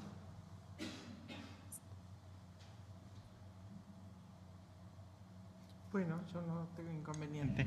A ver, eh, a mí me parece que, es, que efectivamente marca una diferencia, que sin duda lo que no podemos es anticipar cuál, ¿no? Cuál puede ser el alcance o en qué medida, qué es lo que va a, digamos, a, a ser determinante en, en esta posibilidad de que algo que permanecía encriptado haya sido revelado. Pero seguro que eso modifica sustancialmente la relación que se tiene con el tema, ¿no? la, pérdida de esa radioactividad que lo hacía imposible de ser eh, formulado. Lo que me parece que es difícil es poder hacer un pronóstico de que sí, a partir de ahora, entonces, en cuanto a tu hijo, más eso, en, este, la especificidad de lo que estamos hablando, la singularidad de quién es, cómo es el contexto donde se desarrolla su vida y cuáles son sus circunstancias, en fin, todo va a influir, pero que algo un peso tiene, por supuesto, claro que sí. Eh, me parece que Mariana quiere también contestar. Mariana, sí, también acuerdo, acuerdo mucho con lo que plantea Nora, creo que estamos todas de acuerdo porque además la cuestión de la transmisión transgeneracional de trauma nos concierne muchísimo. Eh, tenemos la experiencia de, desgraciadamente, de haber conocido muchas situaciones de catástrofes sociales tremendamente traumáticas en términos históricos a nivel mundial y poder mm, hacer un recorrido de sus consecuencias a largo plazo y lo mismo pasa con estas historias individuales que, también pueden quedar como capturadas, como decía Almudena, bien descrita en una, en una cripta. Lo que yo creo que tiene mucho valor es pensar que en esa tercera generación en la que Almudena describía que finalmente hay algo que no puede ser pensado, y que creo que, que, Diana y Lucila también de alguna manera recurrieron a, esa imagen, eh, la imposibilidad de pensamiento no concierne solamente al hecho traumático puntual, ¿no? al acontecimiento, es esto lo que no puede pensar y todo lo demás sí. Esa, esa laguna de lo pensable arrastra, como succiona eh, eh, dentro, como un agujero negro, dentro de sí una cantidad enorme de representaciones, de recuerdos, de referencias identificatorias, de tramos de la historia familiar, de raíces identificatorias, de posibilidades de nominar otras cosas. No es un hecho puntual que queda cercado, del cual no puede hablarse y del cual no puede hacerse preguntas y sobre lo que no se puede pensar, sino que avanza como una mancha de aceite, ah, como una mancha sobre el pensamiento y la capacidad representacional de la persona que, que recibe ese silencio como mandato. Entonces es muy importante el levantamiento de estos silencios en las generaciones que suceden. Bueno, yo, quería añadir, yo quería añadir que efectivamente la memoria, la memoria en este caso, la memoria de, esta señora, ¿no? es la que asegura la identidad. Es la que asegura la identidad y la naturaleza y que da valor al grupo, al conjunto del grupo familiar, ¿no? Es decir, que lo contrario, el olvido, sería una ocultación, una ocultación de la verdad y por tanto hablar, escribir, hacer un poema, es recordar y acceder a la verdad. A mí me parece que esto es lo que es significativo de poder escribir o de lo que los padres pueden transmitir a sus hijos, ¿no? Transmitir realmente esa verdad, ¿no? Porque, porque estamos en este momento, en un momento de memoria y un momento de verdad también, y en un momento de intentar que no se repita tanto, tanto, tanto maltrato.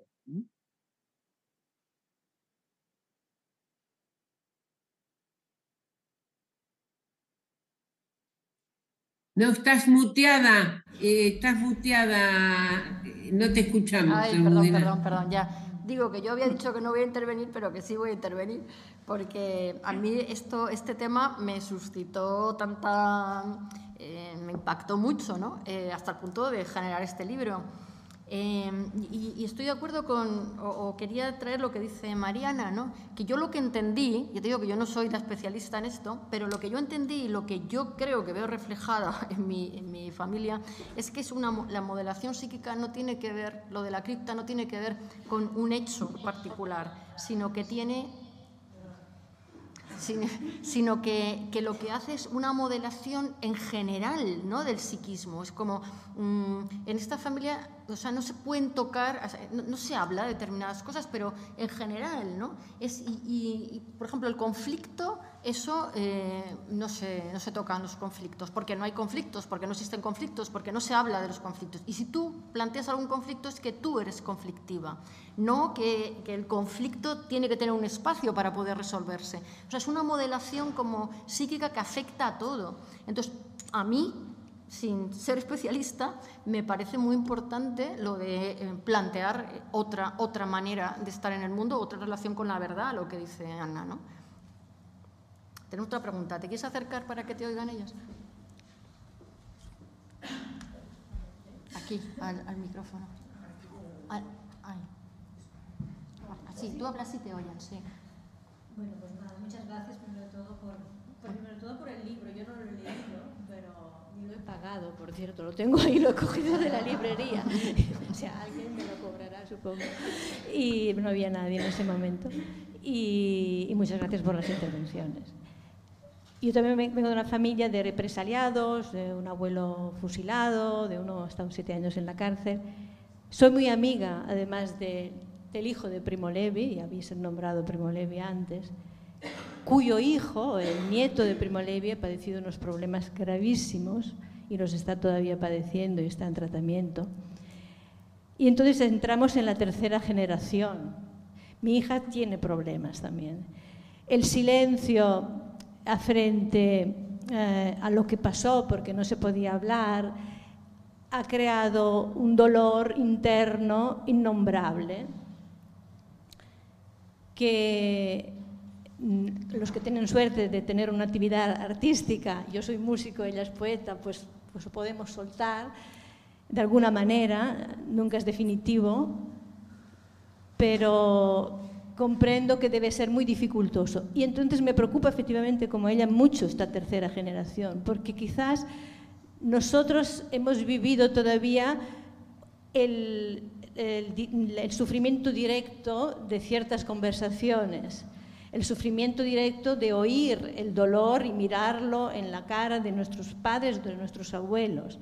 Pero esta tercera generación es tan frágil, a mí me asusta porque han crecido en esta especie de ola de bienestar que eran los 90, nacieron en los 90, en los 2000, eh, han vivido esa especie de, de alegría eh, y superficialidad de, un modo de vivir pues, con consumismo a tope, con eh, una serie de músicas, una serie de, vivencias que no tenían nada que ver con lo que nosotros vivíamos en los 70 o antes. ¿no? Entonces, esa fragilidad me asusta eh, eh, y creo que entonces habría que actuar de alguna manera mucho más contundente, que esto es muy importante, que se habla, que se hable, que se explique, que se diga, es fundamental, pero quizás necesitan todavía más ayuda, porque efectivamente esto llega, tiene que llegar a un nivel psíquico y físico, como se, se ha dicho antes, ¿no? También, porque físicamente están padeciendo también, no solo psíquicamente. Y, entonces, ¿dónde podemos llegar? ¿Hasta dónde podemos? ¿Qué podemos hacer? Que realmente sé que es un eco de la pregunta que se ha postulado, pero, pero es una gran preocupación. ¿no? y gracias. Eh, eh, Diana me parece que quiere contestar, ¿no? Bueno, eh, sí, a veces nos confunden. Yo soy Diana. Eh, porque son nada más que creo que 55 años, digamos que somos amigas y trabajamos juntas, este, algunos no, no, pueden confundir. No, yo quería eh, decir primero lo que dice la compañera te digo compañeras, no sé, em, yo creo que es lo que nos preocupa a todas y a todos. Eh, nosotros no tenemos una respuesta de lo que podamos hacer. Yo creo que cada uno puede aportar con su propia experiencia, con lo que puedan, pero no hay nada que supere a la experiencia personal y social de cada persona. Es decir, cuando ella planteaba recién el tema de la fragilidad de los vínculos, de la falta de perspectivas de futuro que tienen las generaciones actuales, digamos, efectivamente es una situación tremendamente difícil en el mundo y yo personalmente no tengo una respuesta para ella. Lo que pienso es que, en todo caso, eh, se trata de ir haciendo experiencias sociales. Discúlpenme que voy a hacer una referencia, pero por ejemplo, yo cuando vi el movimiento en París que se está haciendo contra eh, el tema jubilatorio y que salen todas las generaciones a las calles en París, bueno, después de tantos años de triunfo del neoliberalismo, después que ganó eh, algo imposible de creer, que ganó el fascismo, un gobierno fascista en Italia, eh, etcétera, etcétera. Estamos en un momento muy difícil del mundo y uno, digamos, para lo que puede hacer es para buscar que haya una oleada que pueda eh, de nuevo, digamos, poder enfrentar esto y que eso indudablemente va a tener que surgir de la experiencia social de los jóvenes. Yo les cuento que en la Argentina, Mariana eh, debe haber estado, nosotros eh, lo que nos resulta muy impactante es que, por ejemplo, el 24 de marzo a las calles salen miles y miles y miles de chicos jóvenes. No somos los viejos los que salimos también, por supuesto, las otras generaciones, pero todas las plazas quedan inundadas de centenares de miles de jóvenes eh, porque ahí encuentran algún sentido a esto. Y a mí me parece que la búsqueda de sentidos va a ser una búsqueda de sentidos que tendrán que eh, desplegar las generaciones eh, jóvenes, digamos, y nosotros podremos acompañar con lo que podamos.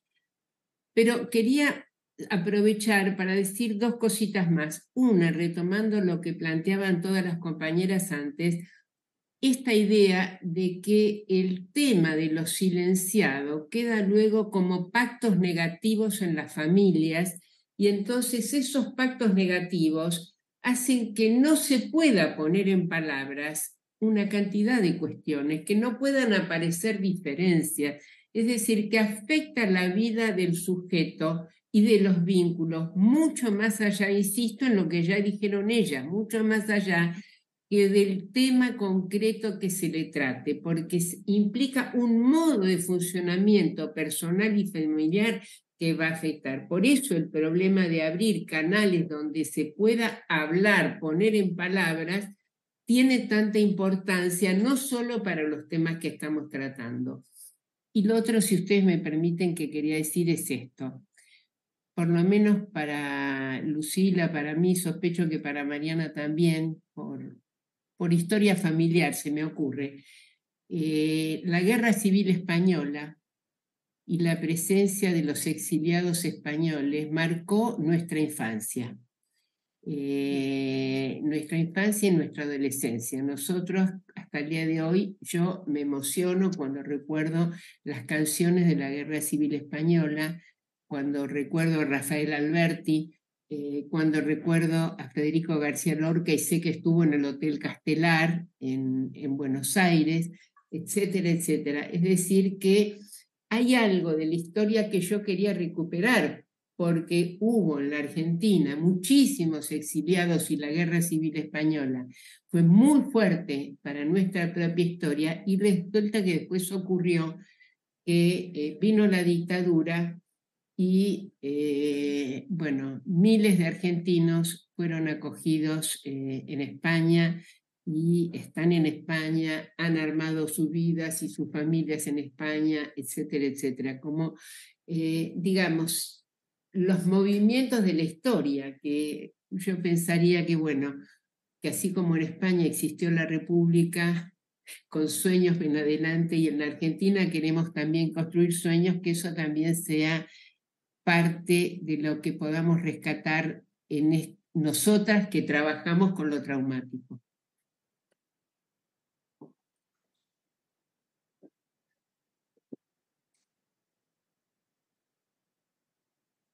Sí, yo en relación a la tercera generación, y sobre todo me quería volver a referir al tema del silencio. Son 86 años y hasta ahora mm, la ley, la última ley de memoria democrática, mm, tampoco sabemos que es suficiente, pero es que hasta ahora, además, quien se ha ocupado de las exhumaciones, de acompañar a los, a los exiliados, de acompañar a los familiares de desaparecidos, han tenido que ser asociaciones. Asociaciones que a su vez han recibido ayudas públicas. Pero hasta ahora no han habido instituciones que se hayan ocupado. La primera institución que se ha ocupado del tema y que, está, y que ha creado con su cuarto plan de fosas de exhumaciones un acompañamiento desde lo psíquico ha sido el gobierno de las Islas Baleares, todos los demás no. Entonces, yo creo que esa tercera generación no ha podido estar acompañada porque tampoco lo ha sido ni la segunda ni la primera. A diferencia, sí que muchas asociaciones hemos organizado grupos de palabra y de reflexión eh, en los que han habido, se han podido eh, encontrar diferentes generaciones. Pero lo importante y lo que ha sido silenciado aquí es que las instituciones no se han ocupado de cuidar a sus ciudadanos. Es como si hubieran ido en contra de sus ciudadanos. Sí.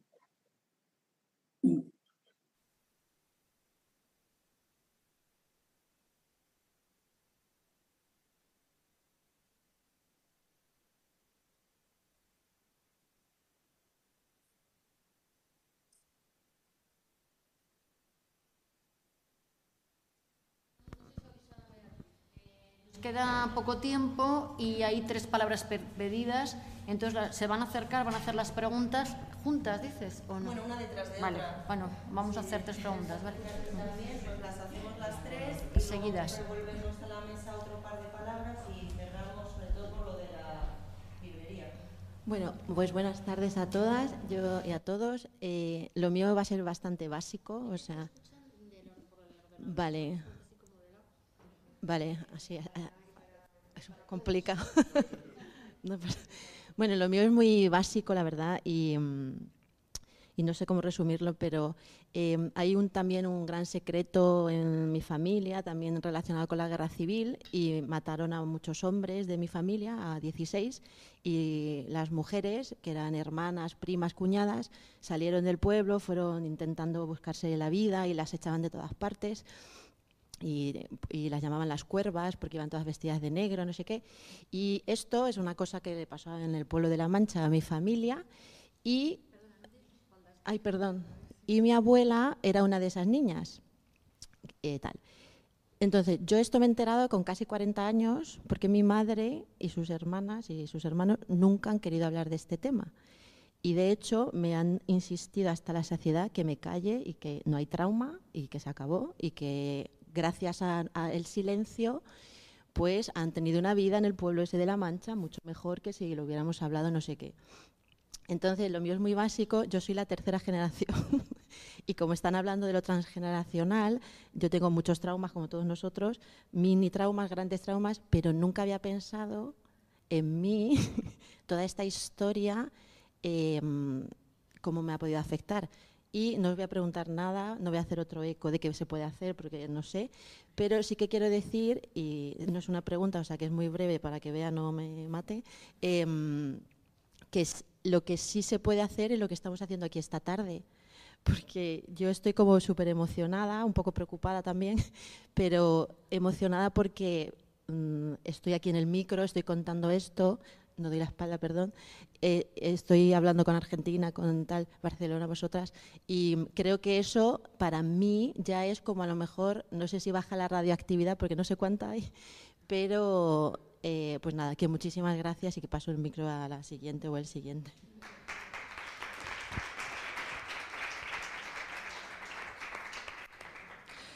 Eh, hola, em, bueno, yo más que una pregunta quería conocer si alguien me puede dar su punto de vista, porque mm, o sea, a mí me ha hecho pensar esto en el conflicto vasco. ¿no? Yo soy vasca, el País Vasco ha sido una zona especialmente, fue una zona especialmente castigada por la guerra y represaliada por el franquismo, y como solución a ese trauma eh, surgió ETA, en principio con una articulación política y después militar. ¿no? Con lo cual la sociedad vasca es una sociedad politraumatizada ¿no? por, por todos lados. ¿no? Ha sido un campo de batalla y actualmente existen programas de, memoria, reparación y reconciliación que apenas trascienden la muga vasca, la frontera vasca. En Madrid no se conoce nada de eso, pero existe. ¿no? Em, me gustaría saber si alguien, a lo mejor Ana, no sé, nos, me puede dar un poco su punto de vista sobre esto y si conoce Em, estudios o algo que se esté haciendo en concreto sobre transmisión intergeneracional del trauma en, el País Vasco.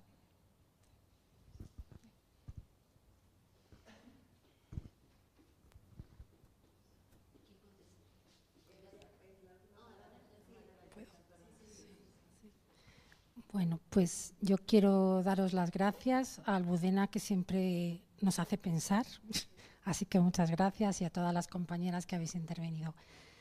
Eh, como hay poco tiempo, quiero decir dos cositas. ¿no? Una, eh, estoy removida porque yo personalmente fui también depositaria de un secreto familiar y fui la única que, que tuvo ese conocimiento y entonces me ha atravesado ese tema durante años. También vengo de una familia represaliada con asesinados en la guerra civil pero fijaos, yo lo, que quería compartir es que eh, también trabajo en clínica, como varias de las compañeras que están aquí, y quisiera dar como un pellizco feminista. Veo que por aquí hay, habemos bastantes eh, feministas, y quería compartir eh, eso que ya vamos sabiendo que necesitamos para que se repare el trauma que es eso de que haya una afuera o aquí la compañera ha hablado de la terceridad, que legitime que lo que a ti te está pasando es traumático, ¿no? esa mirada de la afuera que diga, pues sí, tú estás siendo violentada. Eh, nosotras las mujeres, especialmente, mayoritariamente, creo que todavía tenemos dificultad para abordar todas las consecuencias de los traumas que yo denomino traumas patriarcales, eh, sobre todo en forma de abuso sexual, el tema del incesto sigue siendo tabuado y eso en consulta es un porcentaje grandísimo. Yo siempre digo que si las psicólogas eh, feministas hablásemos y pormenorizásemos eh, la cantidad de, traumas que vienen fruto de los abusos sexuales en infancia y posteriores, otro gallo cantaría. Entonces, cuando se habla de tercera generación, en consulta sí que vemos que que la tercera generación puede verse aliviada o modificada o, o, sea, auspiciamos a que se a, que se desencripte esos secretos familiares que tienen que ver con diferentes tipos de violencias, tanto en mi experiencia pequeñita, pero me atrevo a decir, por parte de o sea, familias de los perpetradores como de las víctimas. esto es muy importante decir, ¿no? Cuando en consulta están terceras generaciones de perpetradores, los que asesinaban, yo qué sé, a mis tíos abuelos, ¿no? o sea, pues, tanto, o sea, de un par de otros. Pero cuando se desencripta los traumas eh, patriarcales, el revuelo es terrorífico, en general. O sea, en el afuera no se confirma, se desmiente, no se blanquea. O sea, si te desahucian, te desahucian, pero si a ti te viola tu padre, tu abuelo, tu tío, tu hermano. Eso está por ver que se abra. quiero, compartir en un entorno donde hay tantas feministas, decir que lo que vemos en clínica y que es tan difícil de desenmascarar es todo el tema de la sexualidad patriarcal que tanto nos daña y quería compartirlo en este ratito. Muchas gracias.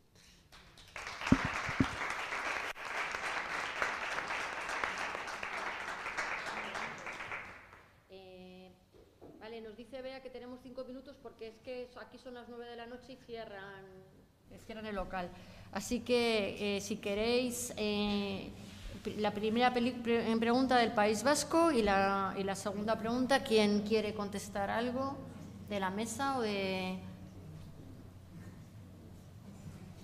Mariana, no te oímos. No, sí. que Ana estaba contestando. No, no, no, hemos escuchado las preguntas, ese es el problema. ¿No habéis escuchado las preguntas? Es que, No, es que repetir sintéticamente la pregunta. Bueno, complicado. Una, la primera pregunta es una, una mujer del País Vasco que considera que hay, eh, la gente está politraumatizada, porque primero hubo represión franquista y luego hubo eh, el surgimiento de ETA. Eh, primero en términos políticos y después en términos militares. Entonces, dice que la, que la población está eh, politraumatizada y, que, y preguntaba en concreto a Ana si ella podría, si sabe algo de la situación, eh, si tiene algún estudio, si tiene conocimiento de este, este tipo de, situaciones y de efectos, etcétera. Y entonces quería contestar, quería contestar que, un poco conectando con lo que decía antes, que las instituciones no se han ocupado, ¿no? que son- han sido 800, a- 86 años de absoluto silencio y que para que te reconozcan y que para que realmente puedas, puedas de alguna manera puedas dejar de, de ser víctima, primero te tienen que reconocer como tal y todavía estamos en esa falta de reconocimiento. En este momento en el País Vasco, tanto en Navarra como, como en, el, en el conjunto de Euskal Herria, se están haciendo trabajos de aproximación, de alguna manera de reconocimiento, de intentar conectar las víctimas con, con sus verdugos. Eh, hay otros, ¿no? En Argentina también hay historias desobedientes, ¿no? de algunos que son capaces de conocer que han sido que han sido los delatores o que han hecho alguna cosa, pero que me parece que, bueno, hemos empezado, pero que en Argentina hay seis personas, en Chile hay cuatro, en, en aquí y en el Estado español hay dos, como por ejemplo Loreto, Loreto Urraca, ¿no? que ha sido como la primera ¿no? que, que ha hecho alguna cosa. En el País Vasco, de hecho, es el primero, el que ha empezado, el que ha empezado a reconocer y, que, y, a, y a reconocer las víctimas como tal. Lo que sí que sabemos es que delante de tanta, de tanta miseria, delante de situaciones tan traumáticas, tenemos tres posibilidades. Los, aquellos o aquellas que han decidido destruir y que sus propias experiencias les han destruido, aquellos, como muchos que vemos, que, les han, que han negado el impacto profundo de sus circunstancias y los que, como estamos en este momento, y creo que el conjunto de la sala estará de acuerdo, en una lucha de, en una lucha de por vida. ¿no? Y, ahí tenemos numerosos, numerosas, numerosas personas que han trabajado como tal. Se están haciendo trabajo, pero es importantísimo que las instituciones empiecen realmente a reconocer las víctimas para que pueda empezar a hacerse trabajo a través de grupos y a través de individual. Muchas gracias. Eh, estamos como al límite de tiempo, pero tenemos la segunda, eh, el segundo comentario, vamos. Eh, que es verdad, es uno de los traumas más generalizados y más mm, difíciles luego de hablar, porque eso sí que es más difícil de reconocer en general, que son los, planteaba, me parece que es presidenta ¿no? de la- del Colegio de No, Psicólogos, de la asociación, de la Asociación de, de Psic- Psicología y Psicoterapia Feminista. feminista eh, planteaba estos traumas que tienen que ver con el abuso eh, sexual, ¿no? E infantil, familiar, que es mucho más difícil de, de sacar a la luz y de hablar porque la sociedad no va a permitir que se hable de eso. Entonces, ¿qué pensáis de esto? Bueno, no sé, no, no conozco la experiencia española, pero en la Argentina hay una denuncia bastante permanente cuando existen situaciones de abuso. Eh, a, ve- a veces es más difícil cuando se trata de abusos intrafamiliares, que son la, la mayoría. Sí, de eso, de eso Eh, hablaba. Y justamente cuando son los intrafamiliares, eh, los, eh, hay un trabajo que se puede hacer, se puede hacer eh, a través de los síntomas que presentan esos chicos que han tenido abusos intrafamiliares y que tienen distinta clase de manifestaciones por las cuales eh, pueden ir a, eh, a, una terapia y en esa terapia hay una obligación por ley del terapeuta de tener que denunciar el abuso intrafamiliar. Eh, es decir, es obligatorio eso. Y efectivamente es una situación eh, muy complicada porque a veces son, a veces es un abuelo, a veces eh, son, es el propio padre. pero bueno, esa hace poco hubo una condena de, un niño que llegó a, a, morir por el nivel de abusos que sufría.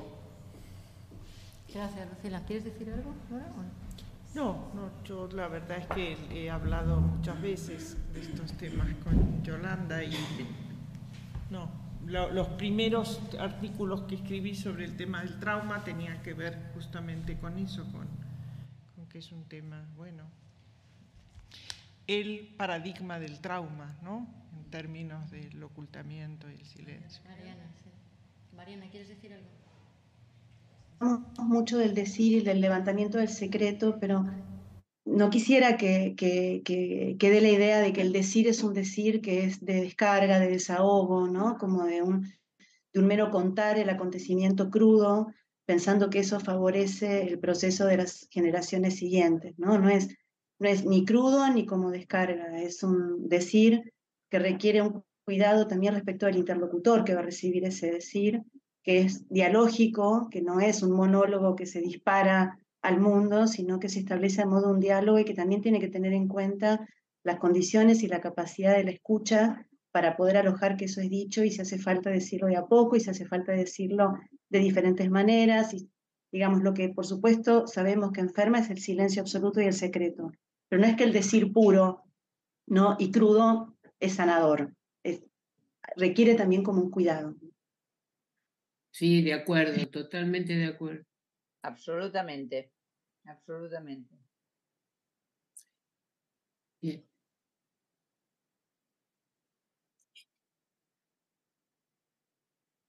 Eh, digo que va a cerrar Beatriz, pero que yo os agradezco mucho la participación, eh, tanto en el libro como en esta, en esta presentación. Agradezco muchísimo a las que están aquí también y a, a todos los y las que estáis acompañándonos otra vez. Muchas gracias.